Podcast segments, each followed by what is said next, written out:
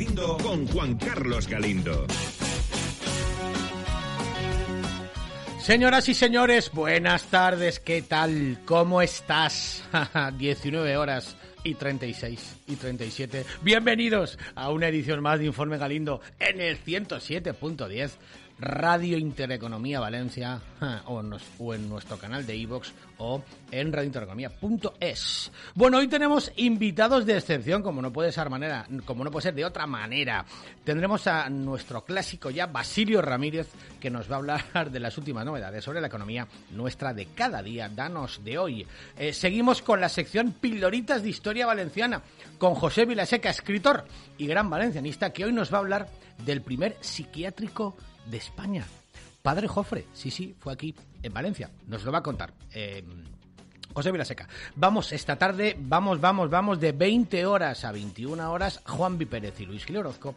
Vamos a analizar junto con Francisco Camps y José Luis Pichardo las primeras encuestas a pie de urna y los primeros datos ya abiertos de las elecciones de Madrid, que parece ser que van a ser estratosféricas y em, van, a, van a ser una guía eh, hacia el resto de comunidades, inclusive de las elecciones nacionales. Pero antes de todo esto, una tertulia muy, muy profesional. Contamos con Luis Rodríguez Soler, Edo Baker y Alejandro Caneda, tres expertos en prevención de blanqueo de capitales y de la financiación del terrorismo, donde vamos a analizar durante 40 minutos la transposición de la quinta directiva europea que se ha hecho de una manera que no nos gusta mucho.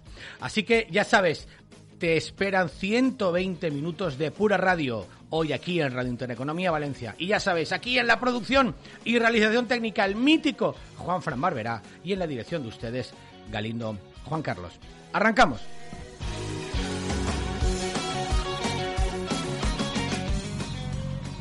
Estás escuchando Informe Galindo con Juan Carlos Galindo. Si estuviera en el chiringuito de la sexta, aparecería encima de mí la palabra exclusiva, exclusiva, exclusiva, exclusiva. Permítame la broma. Permíteme la broma. Tony Cantó va a ser el próximo candidato a la alcaldía de Valencia. Son las 19 y 3 minutos, Radio Intereconomía Valencia, nos adelantamos probablemente a muchísima gente y, creo que esto hay que decirlo con el riesgo que ello conlleva. Tony Cantó va a ser el próximo candidato por el Partido Popular a la ciudad de Valencia. Lo puedo repetir si quieres una vez más, pero creo que queda, queda, queda muy claro. Ay, ¿quién ha visto a la política y quién la ve? Eh, es cierto que llevo ya dos martes em, arrancando con, con una editorial política, pero madre mía, mm, tú sabes que Tony Cantó em, se marchó de Ciudadanos aquí en la Comunidad Valenciana y ahora está haciendo campaña en la Comunidad de Madrid. ¿Valencia? Madrid. ¿Madrid? Valencia. No termino de entender muy bien em, eh, si uno puede defender una población y una ciudad, al día siguiente defender otra y luego volver a la misma. Em, quizás el Partido Popular tenga muchísimos, muchísimos, muchísimos problemas a la hora de encontrar un, candidato razonable. Eh, María José Catalá, eh, que muchos de nosotros la conocemos, eh, que en teoría es la o es la que iba a ser candidata, abandona. Parece ser que sí está todo preparado desde Madrid, abandona la municipalidad para eh, volver otra vez con Carlos eh, Mazón, Carlos Ungido Mazón, eh, que va a ocupar la próxima presidencia del Partido Popular en la comunidad valenciana. tendrá que competir con Anaya, estuvo aquí también en Informe Galindo, para intentar bueno, esas, primarias a, a, la presidencia que así sea. María José Catalá se marcha de ese de número 2, número 2 de Carlos Mazón y abandona, deja a Tony Cantó el liderazgo de la ciudad de Valencia.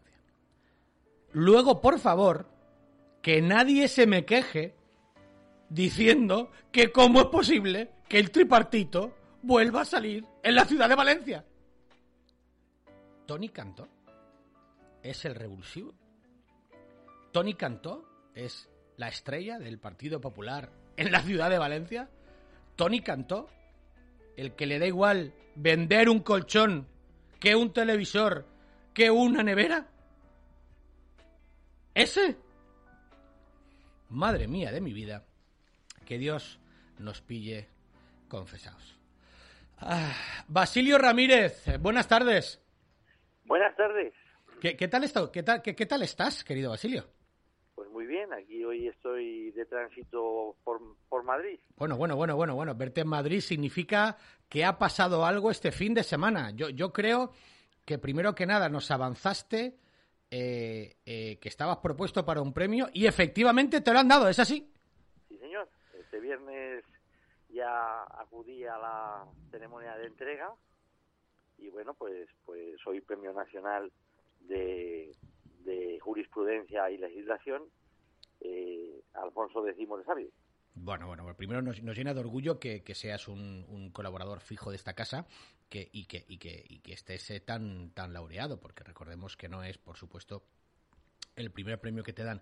¿Qué tal fue la velada? ¿Nos puedes desvelar eh, Sí, algo sí, interesante de la misma? ¿Cómo fue? estuvo, Estuvo muy bien, eh, estuvo con todas las, las santas medidas de seguridad de estos tiempos, Sí. pero bueno, dentro de ese, de ese pues de esa, de esa parte negativa, ¿no? De que tenemos ahora que hacer todas las cosas estas de distancias, eh, mascarillas, etcétera, sí. pues estuvo bastante ¿Te está gustando este episodio? Hazte fan desde el botón Apoyar del podcast de Nivos. Elige tu aportación y podrás escuchar este y el resto de sus episodios extra. Además, ayudarás a su productor a seguir creando contenido con la misma pasión y dedicación.